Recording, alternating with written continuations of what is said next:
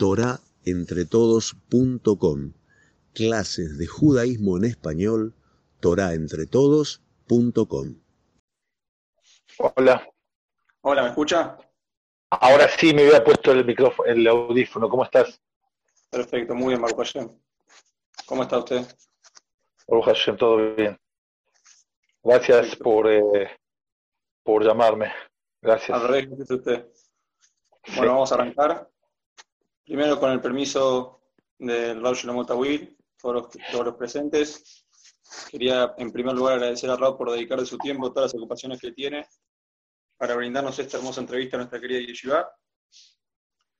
Y agradecer nuevamente a todos los que están mandando las preguntas en todas las semanas. Maru Hashem, cada vez recibimos más preguntas y el público cada vez pide que sigamos y avancemos con estas entrevistas que nos están dejando muchas enseñanzas. Eh, bueno, nuevamente, Ram, muchas gracias. Y bueno, ¿empezamos? Sí, adelante. Bueno, primera pregunta. ¿Chilaquiles o asado? Por supuesto que asado, no hay ninguna pregunta. Asado, chilaquiles es algo, es como un desayuno, como comerse algo así de paso. El asado es una comida como debe ser. Después, ahora sí empezamos. Una pregunta. Puede ser que, no sé, yo lo veo oscuro. No sé si. Yo no veo la cámara suya. ¿Se ve oscura la cámara? Yo veo la cámara. David Jarzadek, ¿me escuchás? Sí, se ve, se ve bien, ¿eh? ¿Lo ves? Bien, está bien. Es un problema mío. Bueno, entonces seguimos. Perfecto, avísame cualquier cosa. Gracias. Gracias. Perdón, Pero de todo quiero decir que es de HUD que tienen de poder este, cada vez más Torah y poder eh, traer de otros ajamim, que son, son, enseñanzas para los muchachos. Ojalá que sea así, que sea una enseñanza en lo que hacemos cotidianamente todos los ajamim que vienen, que ustedes traen. Los felicito y sigan adelante. Muchas gracias, gracias a usted y por ayudarnos a también pasar este momento que está un poco complicado. Sí, adelante. Bueno, entonces empezamos, vamos a tratar de hacer las preguntas de manera cronológica. Sí. Primera pregunta es, eh, ¿dónde estudió usted de niño? Bueno, yo de niño estudié medio en el colegio de La Valle, o sea, así se llamaba, que es Congregación Sefaradí, que estaba en La Valle, entre Ascuénaga y Pasteur. No sé si existe ahora ese lugar. Ahí estudié la mitad y la otra, mejor dicho, la primera mitad la estudié en Ejala Torah. Ejala está en Ecuador 928, donde es la comunidad de Rablevin. No estaba Rablevin en ese momento, pero yo estudié ahí en la escuela. Y luego, como dije, en, en eh, La Valle, eh, con eh, los Hajamim, estaban en ese entonces el More Menahem Zayat, Alaba Shalom, estaba el More Hamzani, Alaba Shalom, y otros más. ¿Y estudios secundarios usted estudió? Sí, yo estudié, no, no, existía la Valle todavía, no había tampoco Toratenu, en ese, porque mi papá es eh, una persona que iba a la Valle, su canavido, o sea, Halevi, de, de, Hueso Colorado. Y yo en la secundaria la estudié en un colegio eh, laico judío laico que se llamaba eh, Doctor Herzl, que estaba en Tucumán, y abuelo, pero era la escuela donde íbamos todos, ahí fue Jajam Yosef Shebar, ahí fue Jajam Abraham Shebar, ahí fuimos todos a estudiar, no había otra, estudiamos todos, pero lo hicimos yo en la escuela misma, que terminé hasta la prepa, se llama en, en, México, que viene a ser toda la secundaria, hasta quinto de secundaria. Ahí los últimos dos años hicimos una yeshiva ahí adentro, estudiamos Mishnayot, Gemara, con los compañeros de clase. O sea, la, queríamos transformar en escuela religiosa. Ah, perfecto. O sea, estuvo en todas las comunidades más o menos. No, estaba en la comunidad de la Valle, pero estudiamos en la secundaria del Herzl. ¿Y Yeshiva dónde estudiaba? ¿En la Valle? No, Yeshiva no estudié en la Valle, Yeshiva estudié, había una yeshiva que se llamaba la Yeshiva de Pedernera, que era en Flores, donde estaba Rab Altman, Abraham Altman Shlita, y luego estuvo Rab David Meta también, y eh, estudié en, la, en, en Yeshiva Ketaná, la Yeshiva de Pedernera, estudiamos, como dije, era estilo Ashkenazí porque estaba Rab Altman, y luego cuando, cuando Altman se fue a Israel, la continuó Jajam David Meta. ¿Y usted siempre quiso dedicarse de lleno al estudio de la Torá? La verdad, sinceramente la pregunta es muy buena. Sinceramente no. sinceramente, sí, siempre me gustó la, la Torah, pero no es que yo pensé ser jajam. Ningún jajam, ningún rao, creo, hace su carrera para ser rao. Uno va estudiando y luego de unos años ve que sabe, ve que está, ve que está metido, empieza a elevarse cada vez más. Yo no pensaba, al contrario, mi mamá, que iba a 120 años, y mi papá, la Shalom, eh, cuando yo acabé la secundaria, me apuntaron en la universidad. O sea, querían que yo siga la universidad.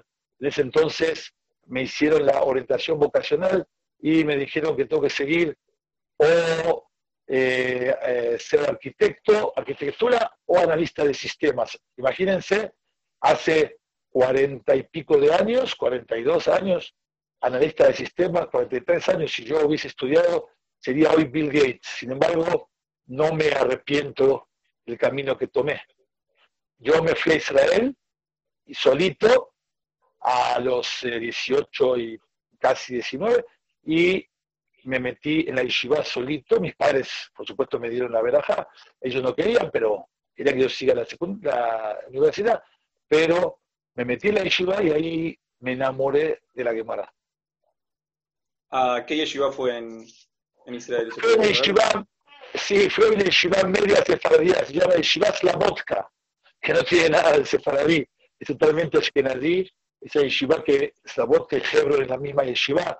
Hebron es en Yerushalayim, Slamotka es en Nebra, hoy en día tienen diferentes eh, de la En ese entonces la yeshiva tenía un nombre muy fuerte y ahí estudiamos, eh, Baruch Hashem, aprendimos muchas cosas. La vodka que ahí, sí, en Benebrak, ahí estudiamos, iba mucho yo a Jerusalén, hablaba mucho yo con los demás Rapanín, con Ham Shalom Cohen, con Ham Yehuda Hades, con Ham Obadiah Yosef, pero de Benebrak me iba yo a Jerusalén. ¿Y sus padres qué rol tuvieron para llegar a donde hoy en día usted está? Todo, mis padres fueron todos, mis padres me apoyaron, mis padres me dieron la educación. Eh, sí, yo me fui solito a la yeshiva, pero ellos luego me aceptaron todo. En ese momento, eh, casi, casi las señoras, nadie, ninguna se tapaba la cabeza, ni tampoco los hombres. Cuando yo volví de Bajur Yeshiva, apenas llegué a mi casa, les traje que tenía yo ya smijá, porque hice smijá, eso es otra historia, de Rapanut a los 21 años y mi mamá me dijo, uy, soy la mamá de un jajá, me tengo que cubrir la cabeza y se empezó a poner la peluca mi mamá en ese entonces. Todo lo que yo tengo hoy es por mis padres. Y le hago una pregunta, ahora me voy de tema, para que me responda al final. Se la digo ahora para que la piense. ¿Quién quiere sí. que gane el Mundial? ¿Argentina o México? No quiero la respuesta ahora, para el final la dejamos. ok, Ok, después digo la respuesta. Muy bien, seguimos. O, o Israel. ¿Eh? O Israel. ¿Cuál de los tres? Está bien, bueno. Israel no clasifican normalmente, así que. Ok, adelante.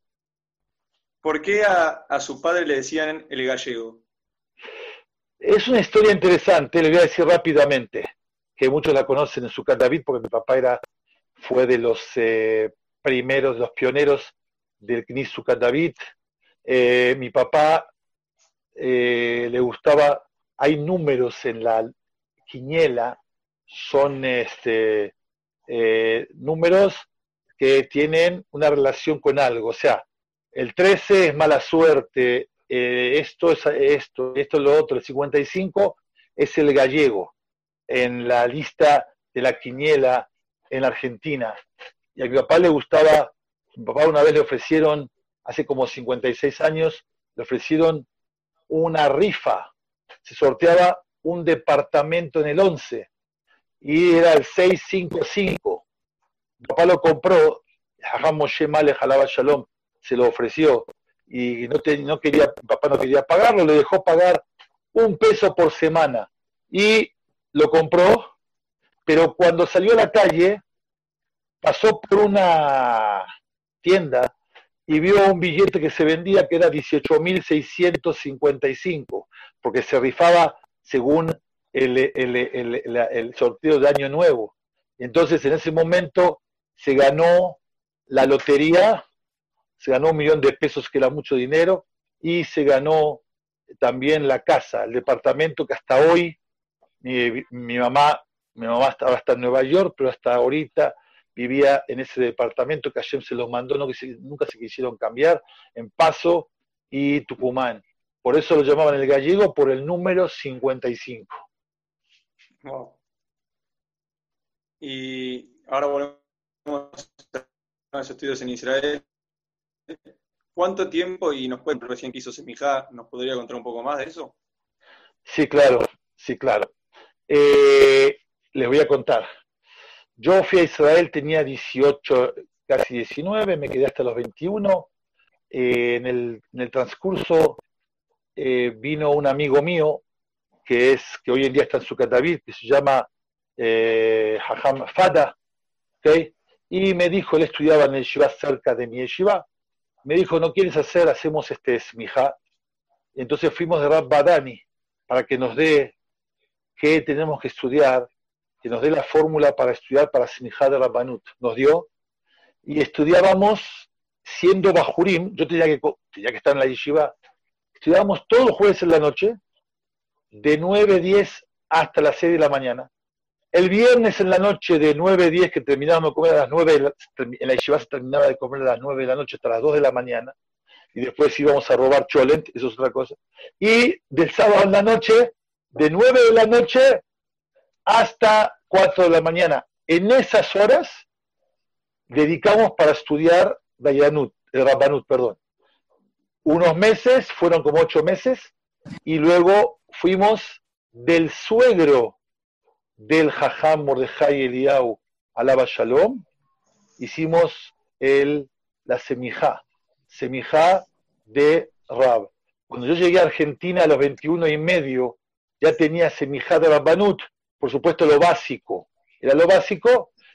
y, eso mm, lo, hice porque yo sabía que cuando uno llega a Argentina, entonces el papá o la gente le pregunta, ¿qué aprendiste en Israel? A ver, para ellos estudiar Gemara, para los valebatines del tiempo de antes, está bien, ¿con qué viniste? ¿De qué te recibiste? Entonces yo por eso eh, traje el, eh, el, la, la semija para mi papá y mi mamá, para que estén contentos, más que todo para que para Eso fue la, antes de fue la primera semija. Antes de seguir, eh, le damos la bienvenida al Rey Shiva. Acabo de entrar. ¿Qué tal, Raúl? Baruch Abba, Abraham, Shebar. Eh, de los, de los, ¿Cómo estás? De los más grandes que conozco no solamente de Argentina, del mundo. De los Talmideh Hajamim más grandes que conozco, ese Hajam Abraham, es verdad. Gracias, y aparte que somos amigos desde que nacimos, yo le llevo un año, así que no podemos decir la edad, ¿ok? Y entonces, gracias este, por, estar con nosotros. Gracias, Abraham, y mucha suerte y muchas lajá, y que todos los Talmidim sigan teniendo Irat y mi Torah, que sigan creciendo adelante todos hasta que sean grandes también de Jajamín. Bueno, gracias, muchas gracias. Gracias por, estar acá presente con nosotros. Gracias, gracias. Y yo conozco a Raúl Shiro uno Hakam grande, David Hakam, sí, conocido, allí en México, amigo mío de la infancia. Bueno, es un placer estar con vos. Muchas gracias. Gracias. Eh, no sé si me van a preguntar, no sé si me van a preguntar de algunas travesuras que hicimos de chico, no sé si la voy a contar, pero bueno, adelante. Le pregunta a Roy Shiva, ¿le quiere preguntar algo? ¿Eh? ¿Quiere pensar alguna pregunta usted, Raúl? Ahora, la próxima le pregunto algo. Adelante. Bueno, eh, eh, ¿quiénes fueron los Rabbanim que dejaron huella en su vida? Bueno, por supuesto, y está obvio decir que Hajam eh, Shebar, Alaba Shalom, era la base, era la guía nuestra. Mi papá no se movía nada, nada, ni un centímetro de lo que le diga Hajam Shebar, ni hablar. Y yo fue eso hasta los 18 años, hasta los 17, 18, luego me fui a Israel. Pero eh, hasta esa edad eh, era un apoyo, era, era todo el Hajam Shebar. Y había otros Hajamim también. Eh, también en ese entonces estaba el Rab Abdel Haq, no sé si escucharon de él, que bueno, que está ahí, el piso de él está en Tucumán, que también como él había venido a Sucat David, nosotros estábamos en Sucat David, y Raham Sheba lo trajo a que sea eh, Magid en Sucat David, entonces también nos acercamos hacia él, y también estaba el Hajam, el Rab David Meta, Alaba Shalom, que fue yeshiva, como dije antes, de la yeshiva de Pedernera, donde yo estudié también ahí un tiempito, también era mi apoyo, mi Rab, también. Esos eran los rabanim que más me acuerdo de ellos en Argentina en mi juventud. Después voy a decir, cuando ya me casé, después les digo. ¿Y nos puede contar, ya que están nombrados Jajam, algunas anécdotas del Jajam? ¿El Jajam Shebar? Uh, tengo para contar miles, pero se me acordó recién cuando hablaba con el Jajam Abraham, eh, eh, me acordé que cuando yo volví de ya cuando yo volví, cuando yo volví de la, del Colel, tenía yo, bueno, voy a contarles antes otra que me acordé ahorita, ya que hablamos de travesuras, nosotros íbamos a Mar del Plata en las vacaciones, todos íbamos a Mar del Plata en las vacaciones, yo fui hasta los 15 años a Mar del Plata, y el último año, me acuerdo como hoy, estábamos en el CNIS, y no voy a decir nombres, bueno, sí voy a decir nombres porque no, tiene, no es que tiene algo de malo, porque es algo payut, era, estábamos, yo era el más chico, estaba Jajame Shaul Husni, que lo llamábamos diferente, estaba Jajam Abraham Mizrahi, que también está acá en México, que lo llamábamos también de otro nombre, estaba Kuke Levi, y estaba, no me acuerdo, varios, varios, a lo mejor también estaba, no me acuerdo si estaba el Jajam Yosef o el Jajam Abraham, no me acuerdo, pero entonces le preguntamos al Hajam Shebar si se puede ir al casino. Cayó Purim en febrero, era, el día, era un día de febrero, y cayó Purim. Entonces le preguntamos al Hajam, Hajam, ¿podemos ir al casino? Mavisir, Mavisir. Jajam, pero vamos, es Purim. Purim también, Mavisir. Le digo, pero vamos a jugar al 26, Shemashem, 26, Mavisir. Yo no fui, yo era más chico pero los que fueron perdieron todo el dinero. Le pueden preguntar a ustedes, ¿fueron, jugaron igual? No le hicieron caso al Jajam y perdieron todo el dinero que jugaron. Y yo me acuerdo que... no jugaron al 55, Raúl. Al 55 no existe la, ruleta. Bueno, ustedes son chicos, no saben de ruleta, nosotros sabíamos de ruleta en ese entonces, hasta el 36, la ruleta. Entonces, no, no, no, no fui, yo no fui, fueron ellos, pero les quiero contar nada más una cosa, que no sé si tengo que contarlas. Luego, cuando ya me hice más grande, a eso de los 20 años, un día estaba yo con un compañero en, eh, en eh, Uruguay y fui al casino. Siempre no tiene travesuras. Fui al casino y todo lo que traía lo perdí. O sea, el Hajam dijo, vas al casino, vas a perder, como que vas a perder el dinero. Eso fue una. Tengo otras, eh, tengo muchas, no me acuerdo ahorita, muchas, pero eh, claro que convivimos con el Hajam muchísimo. Puedo contar una después, cuando yo vuelvo de Israel, de Abrej, ya tenía yo 28, 29 años, no me acuerdo, y el Hajam me llama y me dice, me llamó para dos cosas diferentes. Bueno, siempre hablaba yo con él, pero en una vez me llama y me dice, escuché que usted es sofer, y entonces quería un sofer para que escriba eh, el get, los gitín, pero yo no era gran sofer. Y entonces me mostró, me le mostré la que te iba, y me dice, eh, hadle mala lleva le mata. A mí no está tan bien escrito. Me dijo, usted tiene que aprender, hay un sofer que está en México, que se llama Hamis Betech, después aprendí de él. Está, ya falleció, estaba acá en México, Hamis Betech, escribe precioso, y me dijo, aprenda de él. Y yo sí lo aprendí de él después a escribir, y, eh, y bueno, yo soy sofer, pero no llegué a poder escribir con el hajam. Y tengo más, eh, que ahora no, ahora no, no es el momento, larguísimas eh, anécdotas con el hajam eh, Lo principal es, les voy a contar una muy importante. Cuando yo fui a, estudiar, ¿se acuerdan que les dije que fui a estudiar a la yeshiva de Slavotka? Yo tengo mi hermano, Rabiosi, que tiene, que le llevo yo cinco años. Cuando yo estoy de Abrej en Israel, mi hermano va a la yeshiva a Israel y primero fue a Porat Yosef. Llegó a estudiar Haruta con el Rab Kovshitza, que iba 120 años, Y entonces en un momento mi hermano se quiso ir de la yeshiva y se fue a Slavotka. Yo ya era Abrej, se fue a Slavotka. Tengo la carta todavía que el Hajam Shevar le escribe, eh, donde le dice a mi hermano que por qué se fue a una yeshiva Ashkenazi, que vuelva a Porat Yosef. Entonces yo le escribí una carta de cuatro hojas al Hajam, porque ya no tenía aliciente mi hermano, no tenía aliciente, no tenía ganas de ya ir a Porat Yosef y se fue a una yeshiva Ashkenazi, se fue a una yeshiva a estudiar. Y Hajam me contesta esa cartita, que la tengo, me dice, ya recibí su carta en hebreo, porque lo escribimos en hebreo, me dice, Kibalti Amistad, recibí la carta, me dice, no solamente tu hermano, tú también pásate a Porat Yosef. o sea, era muy, este, allí se, eh, sefaradí, y sí, Ham Shalom Cohen, los yeshiva. Eso me lo acordé ahorita, pero tengo muchos más este, para otro momento. Ya, si no, voy a, vamos a acabar toda la tarde aquí.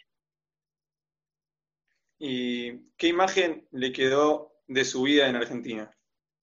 Preciosa, la imagen de Argentina. Eh, cuando yo vuelvo, tengo nostalgia. Eh, es, el, es, el, país natal, es el país donde uno siempre quiere volver, como dice la Gemara. Eh, Jutra tira un palo y vuelve a caer en la, en la misma punta que echaste. O sea, la persona al fin y al cabo siempre le gusta caer donde, donde salió. No hay como Argentina, no existe como la Yeshiva de la Valle, como Sucat David, como todas, todos los rabanim de Argentina. Yo creo que no existe en el mundo algo así. Sin desmerecer a México, que México es lo máximo, pero uno siempre le queda en el corazoncito eso que es eh, su lugar natal. ¿Los mejores recuerdos que tiene Argentina? muchísimos, eh, todos, todos los recuerdos, los hajamín de Hajam Shebar, de Barceluya, de, de, todos los, de todas las cosas que vivimos de mi papá, eh, íbamos a pasear, íbamos acá, íbamos allá, o sea, tanto en la parte espiritual como en la parte material, tengo todos los recuerdos preciosos de Argentina. De verdad que yo cuando me fui ya formaba parte de los hajamim, era un grupo de rabanim, de 14 rabanim, que íbamos periódicamente al rabinato con el Hajam Shebar, hacíamos juntas, estaba la Rab Levin, que iba 120 años, estaba Rab Ceruya, que iba estaban todos los rabanim, todos los rabanim de la ciudad, nos reuníamos cada, periódicamente, no sé si cada mes, y ahí sacábamos cosas, y yo también participaba con ellos, eso es un recuerdo que nunca nos vamos a olvidar. Y ¿Era fácil dedicarse íntegramente al estudio de la Torah en aquella época en Argentina? ¿Y no, cómo eran los Al contrario, era muy difícil. Todo, ahí todos estudiaban en eh, la universidad y en ese tiempo, y, o si no se iban a trabajar. Casi no había, muy pocos muchachos que se iban a Israel a estudiar, muy pocos. Eh, no como hoy en día, Baruch Hashem, se van todos a estudiar a Israel, o que estudian, o que dedican su vida a ser abrej no existía, la palabra Brej no existía. Cuando yo era Bajur, cuando yo me casé, la palabra Brej casi no existía, eh, muy poco. Raulevin un poquito, en Shuba Israel un poquito, no existía. Después empezó a crecer todo eso, pero no era fácil dedicarse a la Torah, inclusive por la Parnasá. No había cómo, no había en Kolelim que te mantenían, no había cosas así como los hay hoy en día. Y en ¿Qué diferencia hay en el método de estudio en las yeshivot, o como nosotros conocemos el estudio de la Mará, o cuando usted estudia para el un din, para dictaminar un din, una alajá en una keira? Muy buena pregunta. Mira, te voy a decir un dicho que lo dijeron Rabbanim grandes. Uno, uno Yeshiva puede ser Dayan. Un Dayan, si estudia nada más que Dayan, no puede ser Rosh Yeshiva. Voy a explicarlo. Primero de todo se estudia la base. La base es el Shas. La base son las Gemarot, los Rishonim, los Saharonim, cómo se estudia una Sugiyá, cómo se estudia una Gemara. La persona que estudie de Shem Yahud Kuchaber, hijo, para ser Rab, para ser Dayan, estudia una forma, agarra el Bet Yosef, estudia la Gemarita, estudia el, el pero no estudió, su cabeza todavía no se, vamos a decir, no emik, no se profundizó, no entró en su, en su sangre lo que es un lamdanut, lo que es el, el, el poder eh, eh, nadar dentro de profundizar dentro de la Gemara. Uno lleva, como dije recién, una persona que ya se metió, que ya está metido todo, que ya sabe cómo estudiar una Gemara, puede estudiar la Gemara y puede estudiar la Lajá y puede ir Ifsok. Pero una persona que solamente aprendió, ustedes se piensan que, que de Yosef estudió para ser Rab, estudió para ser Dayan, estudió, estudió Beyun, estudió profundo, y automáticamente se fue haciendo Rab. Y así es lo que dije antes, y así es cada uno. Uno empieza a estudiar primero Beyun, estudia las Gemarot. Yo en la Yeshiva estudiábamos eh, Beyun, las Gemarot y todo. Luego, cuando ya acabaste, nunca se acaba, pero ya vas a dar otro paso, quieres ser Rab, entonces te metes en el Bet te metes en... Eh, no quieres ser Rab, te quieres recibir porque quieres... A mí me dijo un Rosh un Rab, Schlesinger, me dijo, mira, en la vida una Abrej tiene muchos problemas. ¿Qué quiere decir? Tiene muchas vicisitudes. Y a veces eso lo inhibe de estudiar bien. Me dice, o escribe un libro o hace exámenes. El examen te obliga a estudiar. Entonces yo me puse por eso a hacer en ese momento a hacer exámenes. Por eso hice examen de Rabbanut primero, después exámenes de eh, eh, eh después exámenes de José Mishpat. Fui avanzando porque, ¿por qué? Porque el examen me empujaba a hacer, a estudiar mejor. Y luego, hoy en día, estoy escribiendo, ya escribí un libro, estoy escribiendo el segundo libro, va a salir enseguida el segundo libro. Si uno no escribe o no da shiurim, se puede frenar un poquito. Adelante. Hola. Sí, adelante. Ahora el rey Shiva le quiere hacer una pregunta. sí, adelante, adelante, Rab. Ajá, llegamos a ver la pregunta siguiente. Eh, ¿Cómo fue que, no sé si ya, te la preguntaron, pero cómo fue que llegaste a México y qué notaste de diferencia entre la aquilidad de México y la aquilidad argentina? Muy buena la pregunta. Sí, claro que puedo contestar. Muy buena la pregunta. Lo único que te voy a decir, primero, es que hay seis hajamim que siempre que los veo me dicen, por mí tú estás en México. Seis. Rabamar, Rabadani, Alaba Shalom, Hamel Ben David. El, Emet fue así. El Emet fue el siguiente.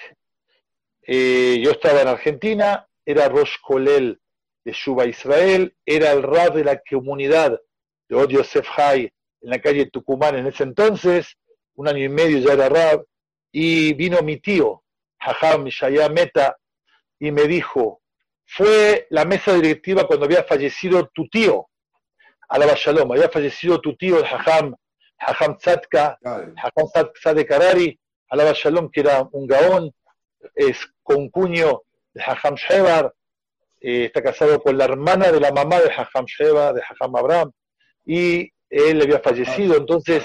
No, la hermana de... Sí, dos hermanas, familia Silvera, ¿no? Sí, sí, sí.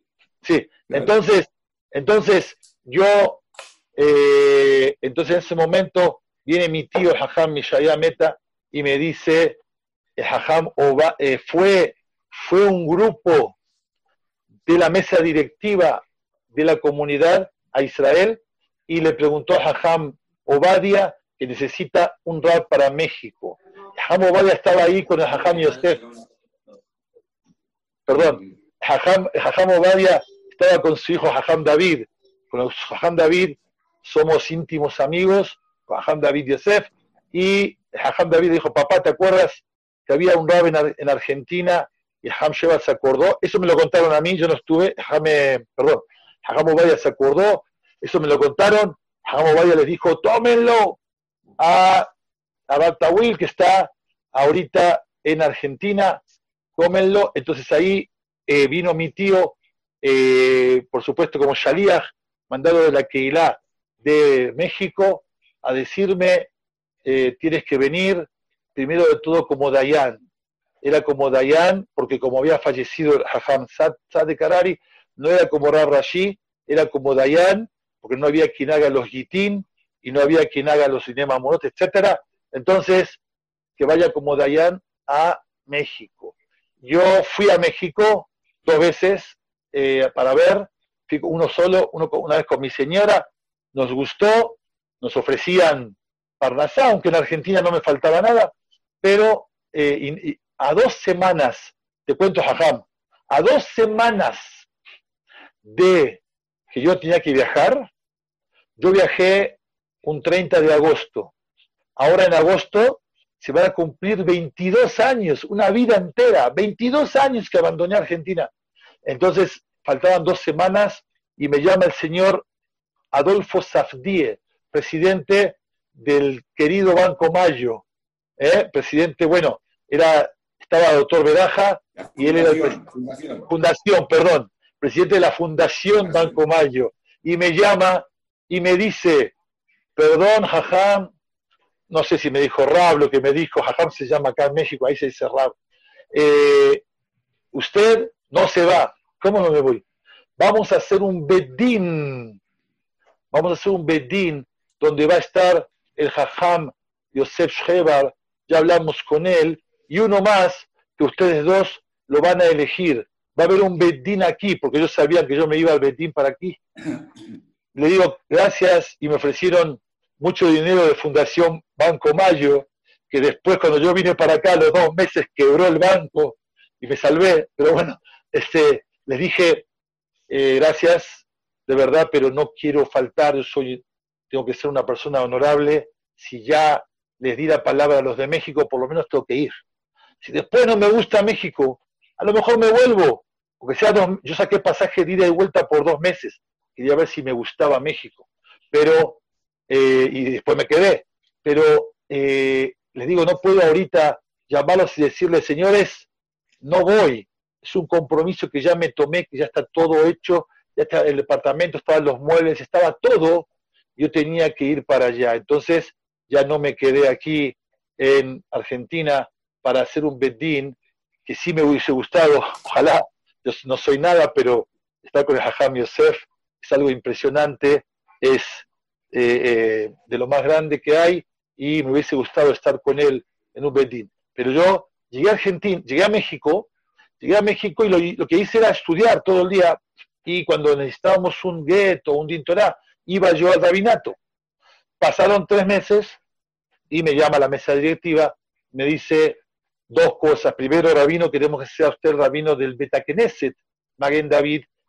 Si me estuvieron probando tres meses, quería que sea el rabino del templo Maguen David, donde era, donde fungía el Jajame Sadekarari, Alaba Shalom. Antes no había, hoy tenemos nosotros acá en México 14 knises, más 3 en Cuernavaca, más 3 en Acapulco, todo eso bajo nuestro, bajo Maguen David, eh, y tenemos yeshivot, aparte de Yeshivot y Kolelim, que tenemos también la única comunidad que tiene, tiene las Yeshivot y los Kolelim, tenemos un mundo, cuatro mil familias, pero en ese entonces no había tanto. Entonces me pidieron que sea Rab del templo.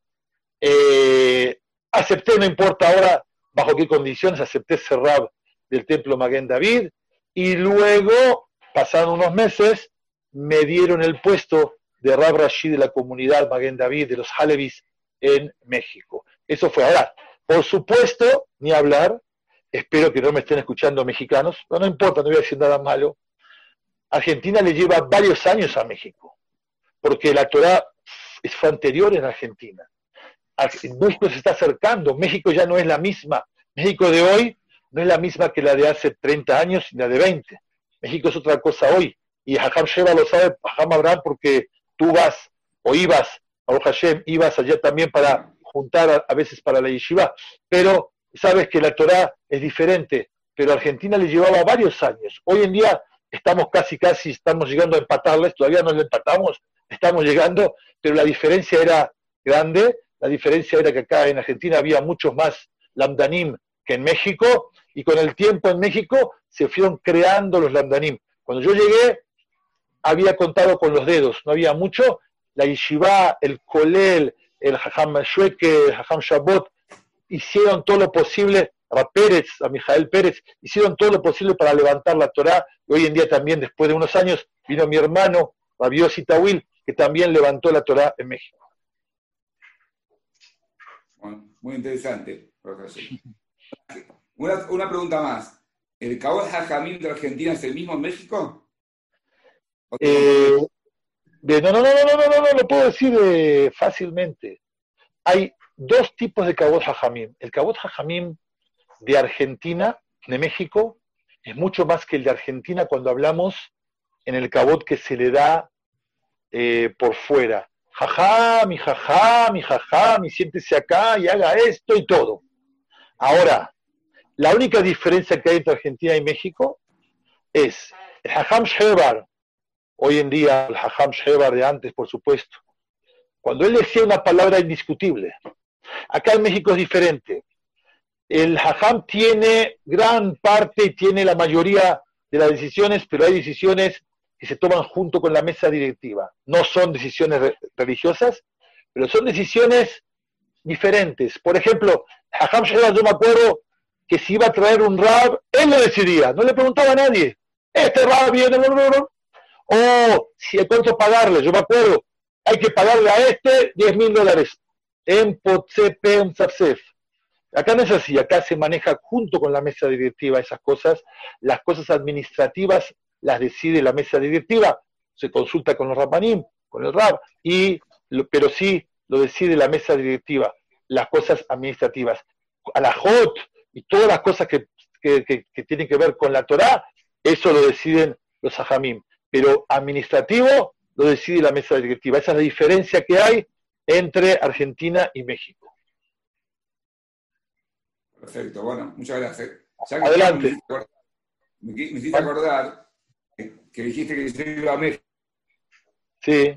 México. Hace, hace mucho tiempo no voy, pero cuando iba a México, quiero, decirle a la gente que, tengo que te tengo que agradecer mucho por que vos me hacías entrar con la gente, a partir de que vos me das eh, tu, apoyo me, valoraban, eso es muy importante, más para una persona que cae la primera vez en México y más como una persona como yo que soy vergonzosa, yo para pedir plata no, soy, eh, eh, no tengo mucho, mucha calidad, muchas cosas buenas para pedir plata, me cuesta mucho, entonces la verdad que te hacer un montón, que yo me acuerdo apenas entré al CNIS, me hiciste sentar en la mesa, me hiciste dar el shiur, me acuerdo perfectamente y te agradezco un montón. Eso me dio... Al contrario, al contrario, y al contrario. La gente no sabe, la gente conocía a Hamzat de Karari. Y yo le decía a Ham Shebar, sí lo conoce porque lo conoce de los libros, porque nosotros usamos el Ihot de Hajam Shebar y el, eh, y el libro de Hajam Shebar. Ahora ya hicimos el propio nuestro, te lo vamos a mandar, pero hasta ahora, 20 años, usamos todo. Entonces, si la gente sí conocía a Hajam Shebar por el librito y sabía que era el concuño del Hajam Tzadka, pero no conoce a los hijos. Cuando yo le decía Hajam Shebar, hijo de Hajam Shebar, ahí ya, primero por Halevi y segundo por Hajam Shebar, entonces la gente eh, se acercaba un poco más. Así es México. ¿Está bien? Adelante. Gracias, Al contrario, al contrario.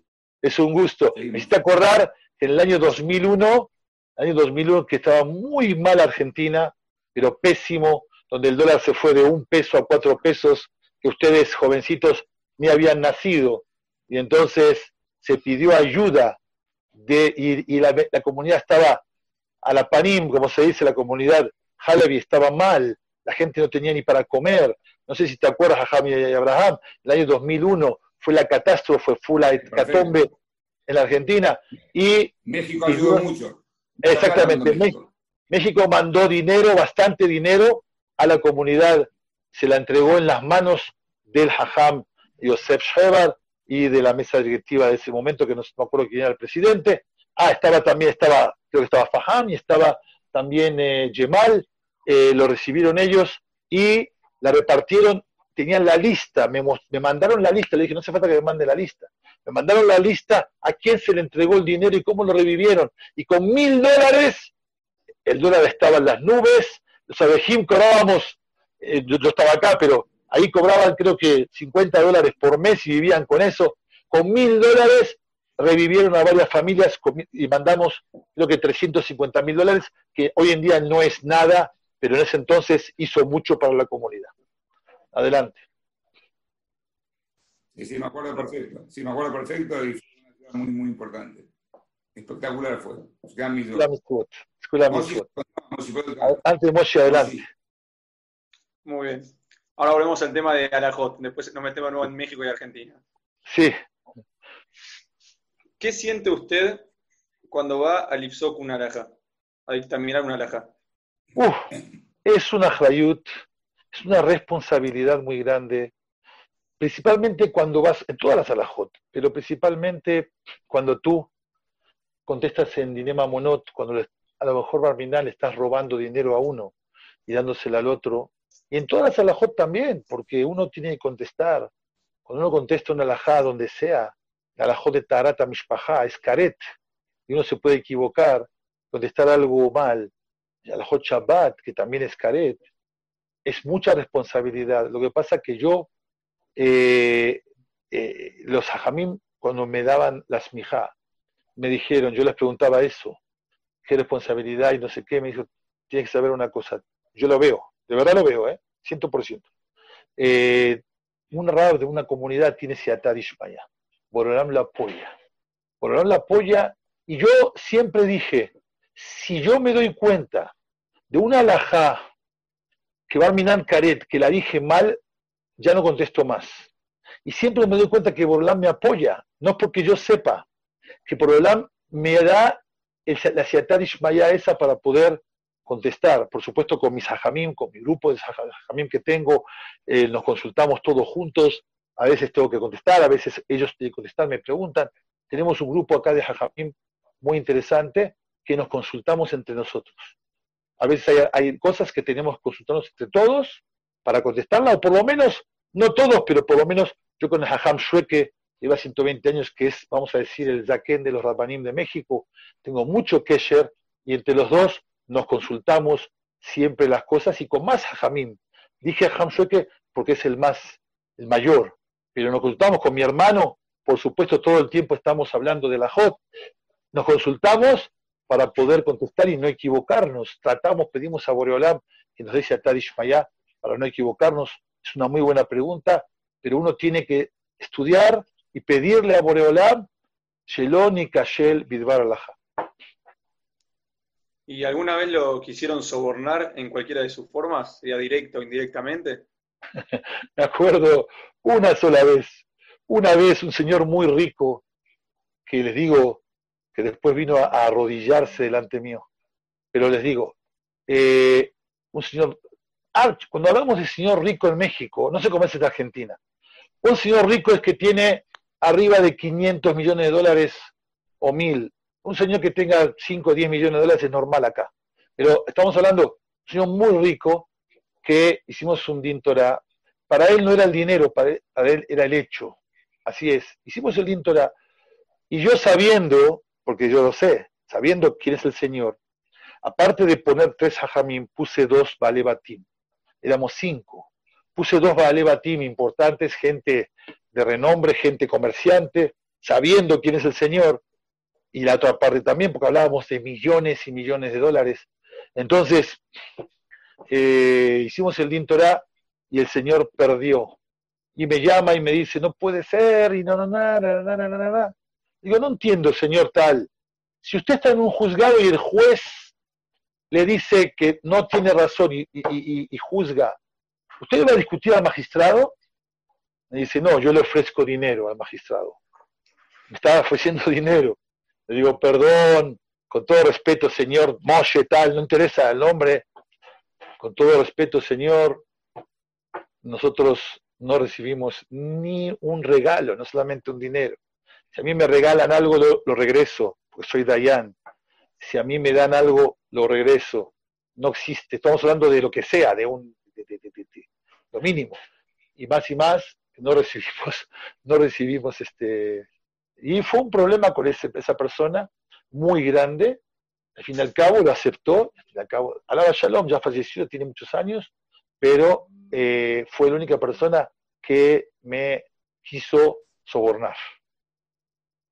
Ya que está, se me ocurrió una pregunta recién, se la pregunto habló. ¿No puede recibir ningún regalo un Dayan? ¿Nada? Bueno, sí puede recibir si no tiene dintorá. O sea, ¿qué quiere decir? Si yo cumplo años y tú me regalas algo, eh, aunque el Shah dice Sonema Tarot y pero queda feo regresarlo me lo regalas porque cumplo años o me regalas algo por Roshaná o Kippur. Pero si después vienes al Din es un problema, soy Pasul de Edut, porque recién me lo regalaste. Si, me regaló uno hace 20 años por el cumpleaños, por decir, no pasa nada. Pero si yo tengo una persona que estoy cercano a él, esta semana yo pasalti un día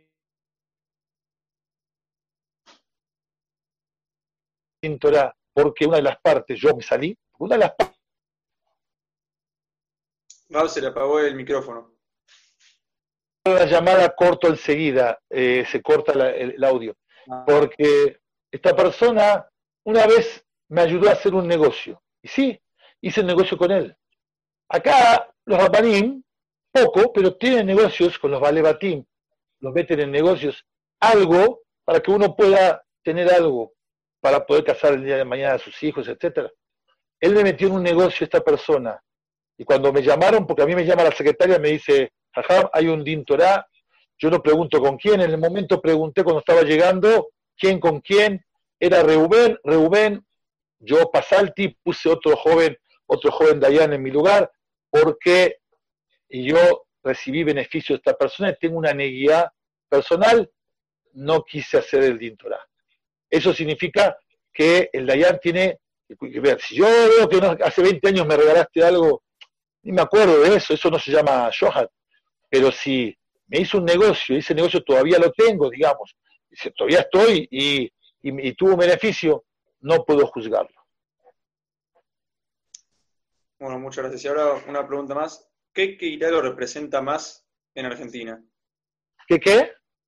¿Cuál es la Keilah de Argentina que más lo representa a usted? Definitivamente, la verdad, Sucat David, no dejo la valle de lado, ni Yuba Israel, Yuba Israel, la que de mi suegro, Alaba Shalom, el señor David Antevi, que era el presidente de la comunidad, que es el que la levantó, Yuba Israel, mi suegro, pero digo, y la valle es, mi cuna, la valle es el Hajam Sheba Alaba Shalom, y el Hajam que lleva 120 años hoy en día, y Shiva, eh, no tengo, este, eh, digo que las tres son las comunidades que yo crecí en ellas, pero la que más me representa es Sukkot David por el hecho que mi papá fue uno de los fundadores de Sukkot David en el, en el año cuando estaba todavía, eh, cuando falleció el Hajam David Seteón Dabah en el año 1949. Mi papá tenía 19 años, alaba Shalom, y era joven, estaba el señor Ramón Dabah, alaba Shalom, Jaime Selem, alaba Shalom, estaba varios, estaba que iba a 120 años, Morocho era más joven, que iba a 120 años, estaban muchos más, y este, ellos, 10 jóvenes, fundaron la comunidad, bueno, el CNIS, en ese entonces, en un en una cuartito, en una piecita, Magenda eh, Sukat David, al nombre de, de Jajam eh, David Tejón, y en ese entonces, eh, mi papá fue el fundador, y por eso Sukat David lo tengo adentro, por eso siempre que voy a Argentina Siempre doy clases Sukkot David. También yo, antes de venir para acá, daba el Dafio Mi. Por 10 años seguidos di el Dafio Mi en el Knis Maguen David. Entre paréntesis, quiero agregar algo muy interesante que, que viví con el Hajam Shebar. Yo tenía 29 años o 30, ya no me acuerdo, antes que fallezca Hajam Shebar. Hajam Shebar falleció en el 90, era el año 89 o 88, ya no me acuerdo bien y estaba, había un rab de Rosh Yeshiva en la Yeshiva, eh, por H o por B, Hajam Sheba Alaba Shalom decidió sacarlo a ese Rosh Yeshiva. Hajam Abraham era jovencito, eh, todavía era jovencito, no sé, más, más joven que yo. El Hajam Shebar me mandó a llamar con el señor José. José era el empleado del Hajam Shebar. Ven, me sienta al lado del Hajam Shebar, me sirve un café y me dice, necesitamos un Rosh Yeshiva, vamos a hacer una prueba de tres meses, porque yo sé, usted Torah tiene, pero Mishmaat no lo sé. Ya ni si los niños me van a hacer caso o no, me ofreció ser Rosh Yeshiva. en ese entonces yo le dije que le voy a contestar, pero luego me mandaron a llamar que Hajam Shebar ya eh, mandó a traer a Rab Lehiani. Fue cuando trajo a Rab Lehiani, que es un gran Talmid Hajam. O sea, yo tuve la posibilidad de estar en la yeshiva de ustedes. Y la verdad, me hubiese gustado muchísimo de estar en la yeshiva, que es una yeshiva de las mejores de, de Argentina y del mundo entero, porque hay un semillero donde van entrando los jóvenes a la yeshiva. Eso nada más es una anécdota que tuve con el Hajam Shebar, que lamentablemente no se pudo hacer realidad. ¿Y lo que más extraña de Argentina? Eh, todo, eh, la familia, principalmente la familia. Extraño los crisis de Argentina, extraño todo, las vacaciones de Argentina. Yo me iba, cuando era chiquito iba a Mar del Plata, nos ya éramos más grandes, nos íbamos un mes entero. No existe en México, hay tres vacaciones. En Argentina hay un mes entero, nos íbamos, nos íbamos a eh, Córdoba, un mes entero a Córdoba, qué precioso Villa Carlos Paz y La Falda y la Cumbre y todos los lugares preciosos. Este, eso, lamentablemente eso es lo que extraño de Olama Z, o sea, extraño de lo material. Acá en México hay tres vacaciones en el año. Tienes diciembre, que son dos semanas, diez días, tienes la semana de Shahuar, abril, una semana o diez días, y, tienes en julio, agosto, también una semana o dos. La gente viaja, viaja tres veces por año. Mayalá puede hacerlo. Allá en Argentina es un mes entero seguido. Acá la gente se va, tiene tiene su casa en Miami, tiene su casa en Acapulco, tiene, va a Europa, va a otros lados. Ahora la situación está muy difícil por la pandemia, todo nos pegó a todos, a todo el mundo le pegó. Eh, está difícil la situación, esperamos que vuelva a, renovarse otra vez, a poder eh, volver a lo que era antes, porque Imen Kema Torah, la parte de lo que es el, Homer, lo que es el, el, material lo necesitamos para que siga habiendo lo espiritual. Adelante. En, lo que respecta a Yadut, ¿qué punto destaca de Argentina y qué cree que haya que mejorar? Eh, muy buena pregunta. El Yadut de Argentina, cada vez que voy me quedo boca abierta, me quedo boca abierta, eh, cada vez hay más, cada vez hay más impresionante, cada vez más kolelim, cada vez más yeshivot, cada vez más gente que cumple Shabbat, cada vez más gente que cumple. Les voy a decir una diferencia pequeña entre la comunidad de Argentina la comunidad de México sin decir cuál es mejor, porque puede ser así, puede ser así. Eh, la comunidad de Argentina religiosa, donde están ustedes, todos nosotros, eh, su David y todos, se centró más en la parte religiosa. La parte no religiosa no sabemos dónde está.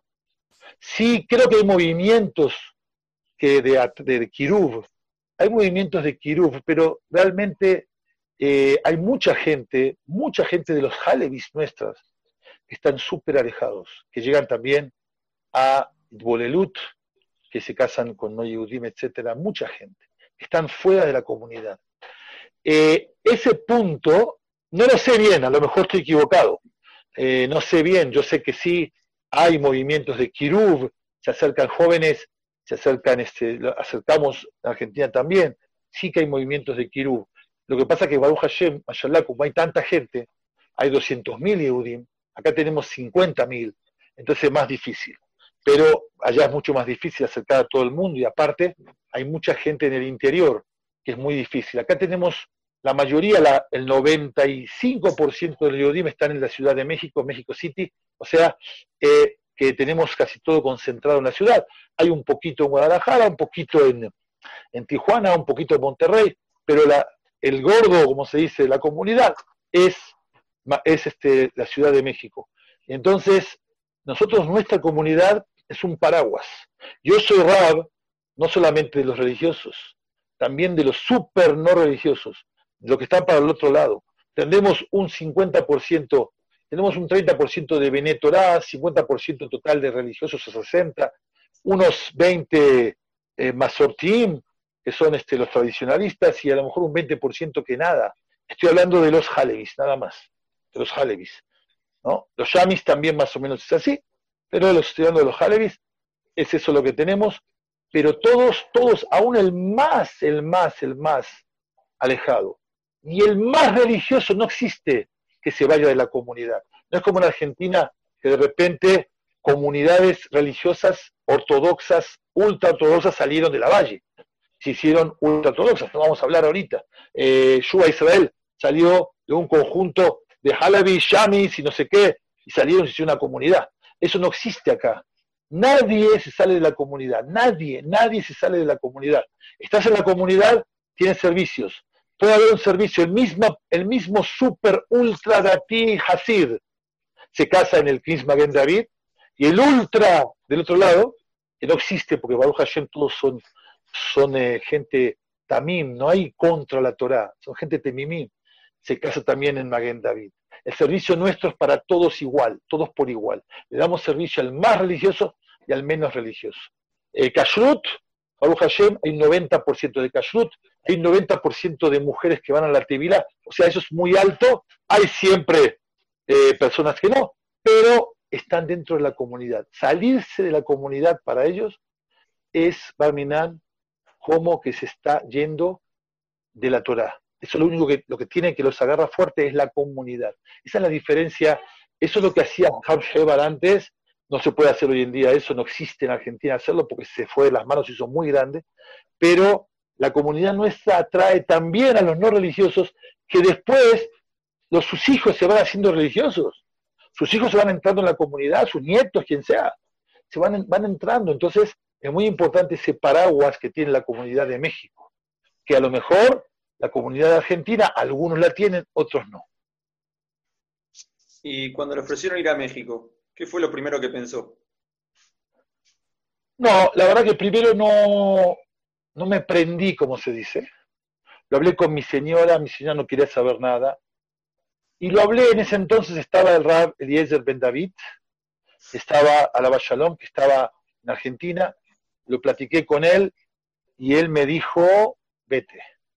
Él me dijo, no sabes lo que es México, vete.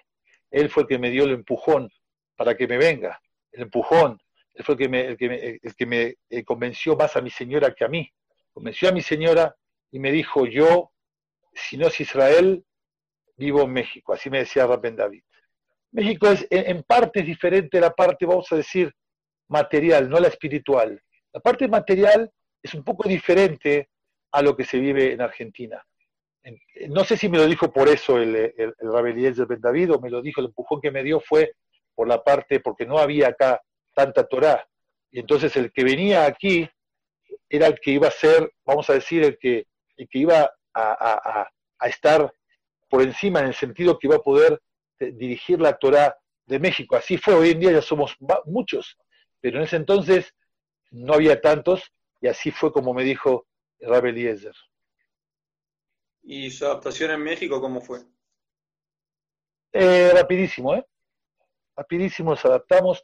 Claro que las comidas son diferentes. En la comida eh, no podíamos comer, no podía yo ni acercarme a varios alimentos de México, ni acercarme, hoy los como tranquilamente todos los días, pero en ese momento las tortillas, esas cosas, no nos podíamos ni acercar, ni oler. Era otra cosa, es otra cultura, eh, eh, ¿cómo se dice?, de la comida, se me olvidó la palabra, pero este, eh, era otra cosa, en la comida nos adaptamos, en las palabras, la primera de allá que di, como se dice, metí la pata, dije una palabra que no se dice. Y yo lo puedo decir aquí, con ustedes. Dijo, dije, de repente a este señor se le pinchó el globo. Eso es una mala palabra en México, yo no la sabía. Cuando terminé me dijeron, mala palabra. Fui aprendiendo eh, las palabras y, este, y bueno, me adapté. Y me, no me tardó mucho tiempo en adaptarme y Baruch Hashem, me adapté. Y mis hijos, mi señora se adaptó, mis hijos se adaptaron.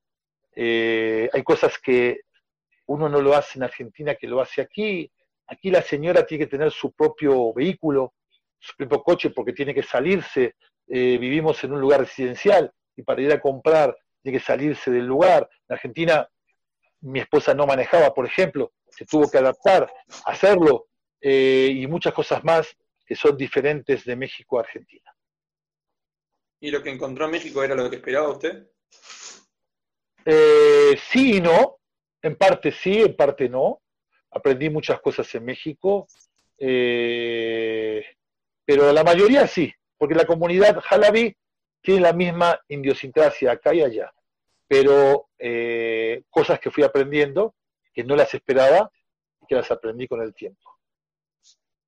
Y esta pregunta quizás la respondí un poco, pero un poco más directa.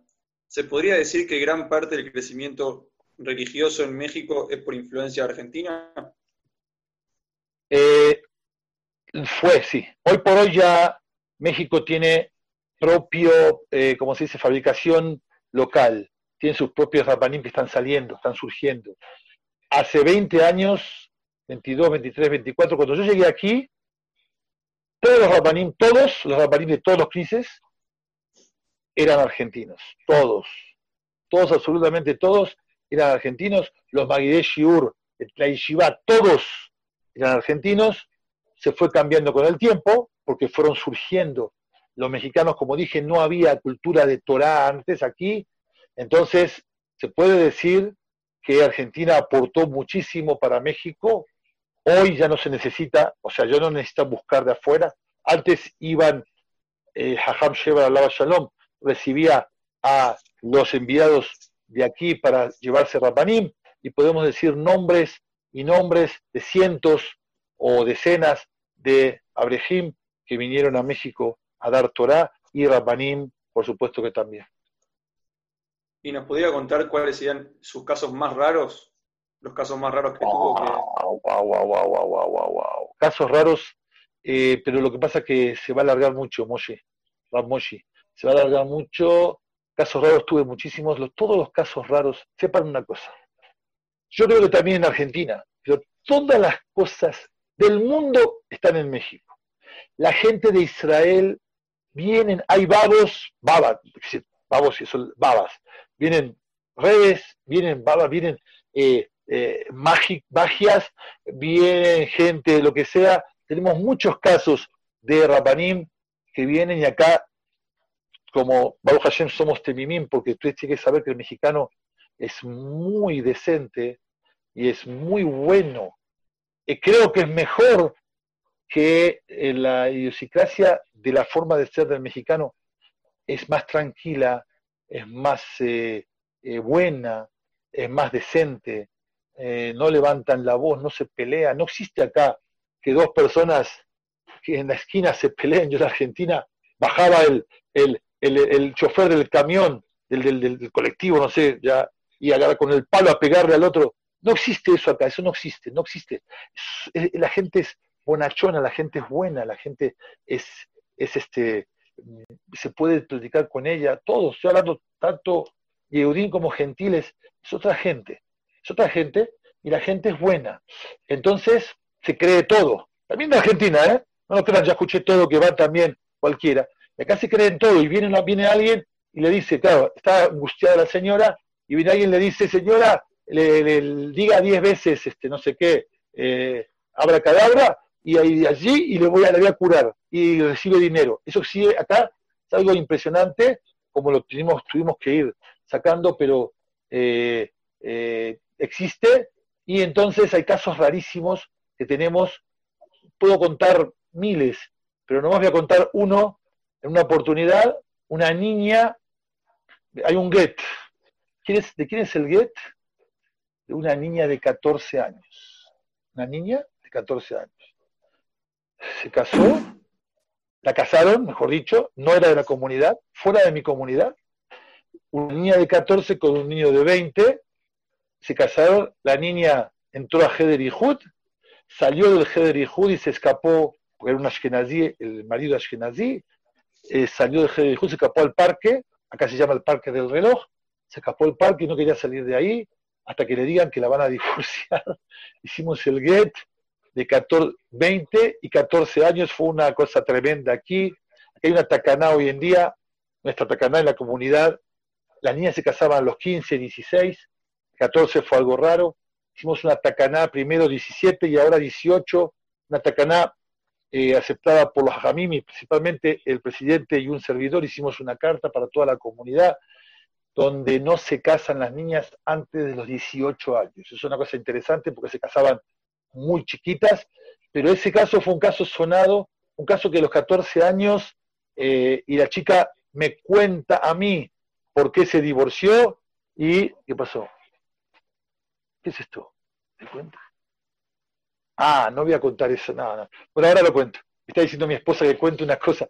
Pero este, esa niña me contó a mí por qué se escapó, y es algo tremendo, pero eh, no existe. Eso fue uno. Y por otro lado, vienen al get, yo hago todos los gitín, o sea, eh, hacemos los gitín de los ashkenazim, de los turcos y de los halevis. Los yamis tienen su propio bedín, y nosotros, este, antes también hacíamos junto con los yamis, no importa, pero eh, hicimos, vino de repente un señor, se va a divorciar, llega un señor con bastón, caminando apenas. señor, ¿qué edad tiene? 89 años. Y se quiere divorciar a esta edad. Estaba casado con una señora de 59 años. Eran por segundas nupcias. No, eh, 59 o 66, ya no me acuerdo. Bueno, no me acuerdo la edad exacta, creo que era 59. Él tenía 89. Y fue una, una, una cosa increíble, una historia de un get de 89 y un get de 14, pero no juntos. O sea, no, el 89 y el 14. Fueron dos getines diferentes que eh, fueron algo impresionante. Si tienen tiempo, le cuento la historia que me contó, que me dijo mi señora que se la cuente, pero es, más, es un poquito larga, lleva unos tres minutos. Mejor vamos a otras preguntas. Adelante. Y la anteúltima pregunta, antes de la última que me la tiene que contestar todavía. ¿Cuáles son sus objetivos de vida? Es muy buena pregunta, les voy a decir la verdad, sinceramente. Mis objetivos de vida cuando yo llegué a México eran y siguen siendo traer, acercar lo máximo de personas a la Torah. Hoy que tenemos, en ese entonces no lo había, hoy que tenemos todo un eh, equipo de personas que trabajan para esas cosas. Tenemos un rab muy importante que se llama Rab Aninjar, que ustedes lo, deben conocer, que él se encargó, se ocupó, hoy también se salió él, está en otras cosas, pero él se ocupó del Kirub, pero ya se lo derivó también a otros jóvenes, el Kirub, nosotros estamos por arriba. Mi matará era acercar a la Torah lo máximo de personas y sigue siendo. Pero yo tengo una matará personal que se llama saber el Shas. Entonces ya yo tengo yo, eh, una jaguta donde estudiamos, queremos terminar todo el Shas, Gemara, Rashi, Tosfot, estudiar el Betiosef, estudiar la Laja, todo el Shas. Ashrem Shiva Lekam Betalmudov Yado. Sí, tu Torah TV, me están escribiendo aquí, sí, es el, el Jajame Anillar, tu Torah TV. Yo estoy, este, eh, que, esto, quiero 120 años saber el jazz, no solamente estudiarlo, eso es una cosa entre nos, estamos hablando entre Bajoré y Shiva, estamos hablando entre Benet Torah, esa es mi matará de poder ir al Shammai 120 años con el jazz en la mano. Esa sería una matará propia. La matará en, eh, sí, es ver la apuesta de Saba, me está escribiendo acá Miguel Candín, si quieren se la cuento, es muy interesante la apuesta que hicimos. Pero eh, la, la matará real acá en la comunidad es acercar lo máximo de personas a la Torah y brindarle a cada hermano nuestro en la comunidad, no solamente en México, en el mundo, lo que necesita. Ojalá que podamos llegar. ¿Tienes unos dos minutos más? Tenemos, si usted tiene, nosotros tenemos. Bueno, yo tengo. Nada más le voy a contar, sí, porque es muy interesante. Me escribe acá Miguel Candín y me dice la apuesta con Saba. Sí, se la voy a contar. Eh, rápidamente, eh, había un señor joven, que falleció joven, mi gran amigo Moisés Saba, Alaba Shalom, uno de los más ricos de la comunidad. Cuando hablo de uno de los más ricos, tenía varios miles de millones de dólares, muy Saba, conocido. Él tenía su propio avión, su propio helicóptero, viajé con él N cantidad de veces, en el helicóptero, en el avión también, cuando teníamos que ir, por ejemplo, a lugares más lejos íbamos con el avión, él me llevaba, él me ayudaba, la comunidad, y cuando teníamos que, o por ejemplo, cuando teníamos que recibir a una un personaje, cuando vino Rav Steinman, fuimos con el helicóptero, él y yo, cuando vino el Rav eh, eh, Jame, eh, por ejemplo, todos los rabanim que llegaban, Rav Amar, que era Rishon de Sion, el Rav Bashidorón, de Abdil, Alaba Shalom, Jajam Cohen de Polat Yosef, Shalom Cohen, y así, cuando, cuando, son, cuando eran eh, personajes, lo buscamos con el helicóptero, lo traíamos a Polanco, porque el tráfico es terrible, puede tardar una hora y media, dos, a veces en llegar. Entonces, eh, lo usaba, él tenía su helicóptero y lo usaba para su trabajo. A veces íbamos, una vez fuimos a hablar con el intendente, con el, eh, el sheriff, por decir así, de alcalde de la Ciudad de México, nos hizo un favor, otra cosa, él tenía mucho, tenía todas los las influencias del mundo entero, muchas influencias tenía.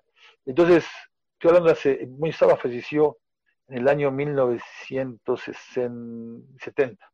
Eh, de, eh, eh, el año, hace 10 años, 2010, yo me acordaba, estaba diciendo en, hebreo, estaba diciendo, pero no importa. Él falleció en el año 2010 y hasta ahora cada vez que me acuerdo me congoja porque fallecieron cuatro personas en el helicóptero y queda, y este, habían 21 Belim.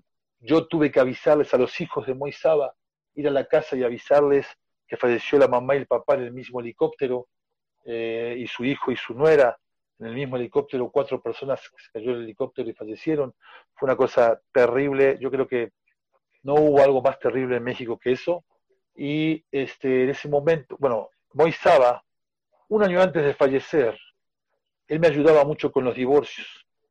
Y me dijo, Moy, había un divorcio que era difícil. La señora le vino a llorar a Moisaba. Entonces me dice, Moisaba, estábamos en un milá, y me dice, Jajam, voy a meter preso a tal muchacho. Le dije, no lo hagas, porque si no el get no tiene valor. Se llama get usé. No lo hagas. Déjame que yo voy a sacar el get y me dice, no, jajam, usted con este muchacho no va a poder sacarle el get.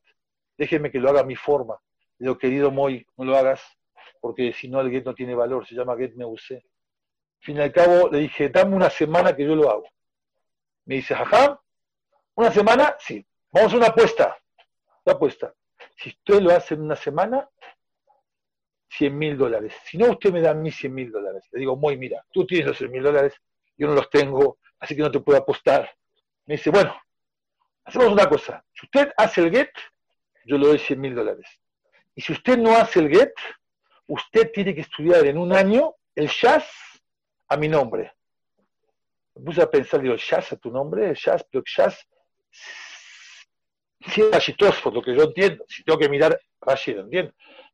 Como usted quiera, estudielo, pero tiene que estudiar el jazz en un año a mi nombre. En ese momento, como yo sabía que podía hacer tonterías y meterlo en la cárcel. Entonces le tiré la mano. Le dije, ya. No, no, no, momentito, momentito, momentito. Él era muy esquemático. Trajo al fotógrafo, trajo dos testigos, que uno de ellos hoy en día es el presidente de la comunidad. Dos testigos y llamó al, fotógrafo, me dio la mano. Esa foto, no le voy a contar toda la historia, la tengo hoy en día en mi oficina nos dimos la mano y este y él le dijo a ellos dos, cuando 120 años yo me vaya, pongan esta foto en mi tumba, porque eso voy a entrar al Gan Eden. Era muy mamín. Yo quería entrar con el jazz Gan Eden, pero no el jazz del jazz que otro lo estudie por él. Él también estudiaba, ojo. Lo que pasó fue que pasó en la semana y el día de la semana que pasó hicimos el get. Eh, ojo, los 100 mil dólares no eran para mí, ¿eh? No eran para mí, era para repartir a lugares de Torah que yo quiera. Ojo, no, no, no es personal. Pero, este, entonces pasó la semana, llegó el día martes, era un día martes, hicimos el get. Pero hicimos el get, ese get se hizo, pero fue un get chelihut. Chelihut quiere decir que el, el marido se lo da a alguien y ese alguien luego se lo entrega a la mujer. Pero el marido jura que no va a cancelar el get. Eso está en la Gemara, Masejet Gitin, Daf, Daf Lamed Bet, está en Perek, Dalet de Gitin. Entonces, ya pasó, hicimos el get, me llama Moy y me dice, qué gusto que me da que perdí, me dice. Hicieron el get, pero ¿qué pasó? Pasaron dos semanas, tres, y todavía el Shaliach no le entregó el get a la señora porque el Baal le dijo que no se la entregue y él canceló el get. No se puede cancelar el get, la, la llamará Azur, pero él lo canceló el get igual. Se canceló el get, me llama Moy, se altera Moy Saba, y me dice, Millas, y no te preocupes, lo voy a estudiar. Ese año, mi señora se lo recuerda hasta ahora, no hablé con nadie, no, no hubiese aceptado esta cita, tendríamos que ser siempre así. Pero eh, acabé el jazz, cuando falleció él, increíblemente, él falleció una semana después de que nos dimos la mano. O sea, al año exacto del día que eh, del día del Get. Un año exacto del día del Get, él falleció. Fue una cosa increíble. En ese entonces yo todavía no había terminado el jazz, porque yo lo empecé tres semanas después. Me faltaba bastante. Cuando vinieron a, vino Rab Amar y vino el Rab Isaac Yosef, que todavía no era Rab Rashi, y vino también, vino el vinieron varios rapanim de Jacob, de Coltorá. Entonces yo fui al, al, a Lajá que decía que yo puedo hacer Atarat Nedarim, porque, no, no Nedarim, yo puedo no cumplir el Neder porque el Neder lo dice al Dad, la persona que falleció. Marán dice que la persona no le puede heredar eh, promesas a los hijos, Ramá dice que sí. Yo por las dudas hice Atarat Nedarim en el cuarto de Moisaba, pero dije, lo voy a acabar, Nada más demen tiempo. Estaba el Rab Amar, estaba el Rab Isaac Yosef, estaba el Rab eh, de, de, de Orbaruj, que se me olvidó cómo se llama. Había varios Rabanim. Rab Lorenz de Coltoire, Rab Lorenz de Coltorá. Y eh, hice Talat de Darim y lo, lo, acabé, la verdad, lo acabé en el año de él. Cuando se cumplió el año del aniversario, hicimos un Sium Shaz y lo acabé. Y su hija me decía, Jajam, él nos venía a decir siempre cuando nos reuníamos, voy a hacer una fiesta dentro de poco, voy a acabar el jazz, y voy a hacer una fiesta, voy a invitar a todos los rabanim y todo eso, él estaba al tanto, no solamente eso, un día viajamos, y ya termino con esto, un día viajamos con el helicóptero, fuimos a ver a Mancera, Mancera era el, era el, como dije, el intendente de la ciudad, para otra cosa, y él le cuenta al intendente y le dice, este es el rabino de la comunidad, que me debe algo que es mucho más importante que el dinero. Le está contando al Goy. Al Goy le cuenta que yo le debo jazz. Imagínense cómo amaba la Torah. Bueno, eso es una, una de las... Me pidieron que diga una de las eh, eh, cosas, cuentos que me acuerdo y es una de ellas. Adelante. Y bueno, llegamos a la última pregunta que me tiene que contestar. Miren, realmente, gracias Miguel realmente, este, le voy a decir, no es por decirlo, no me interesa tanto el fútbol, sí me gusta porque soy argentino, también a los mexicanos les gusta el fútbol. O sea, no me muero por un partido. Por un lado, de verdad les digo, si yo tengo que elegir entre México y Argentina, estoy en los dos, porque eh, quiero que la gente esté contenta. La gente está contenta si gana México. Por otro lado, mi país natal es Argentina. Entonces yo quisieran que empaten o que, o que, que salgan los dos. Pero nada más les cuento otra anécdota pequeña. cuando jugaron en una oportunidad hace muchos años, ya no me acuerdo en qué año era, en el Mundial jugaban Argentina y México. Y por supuesto que todo México está, eh, está, está parado esperando y toda Argentina también. Se muere todo el país, también México.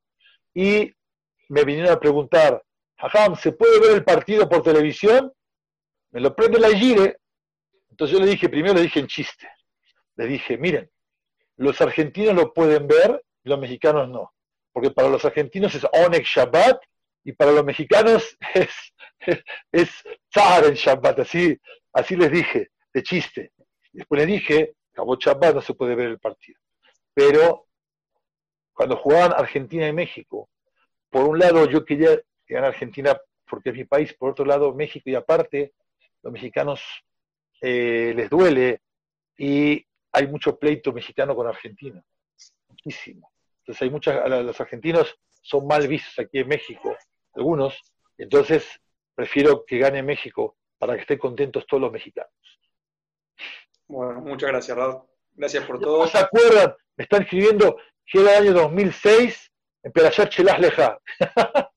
¿Cómo se acuerdan del partido de México en Argentina? Ah, no era tanto, ¿eh? 14 años atrás, no me acuerdo. A lo mejor sí, no me acuerdo. Ok. Gracias, eh, Moshi. Por favor, gracias a usted. Muchas gracias por todo, por dedicarle su tiempo. a todos.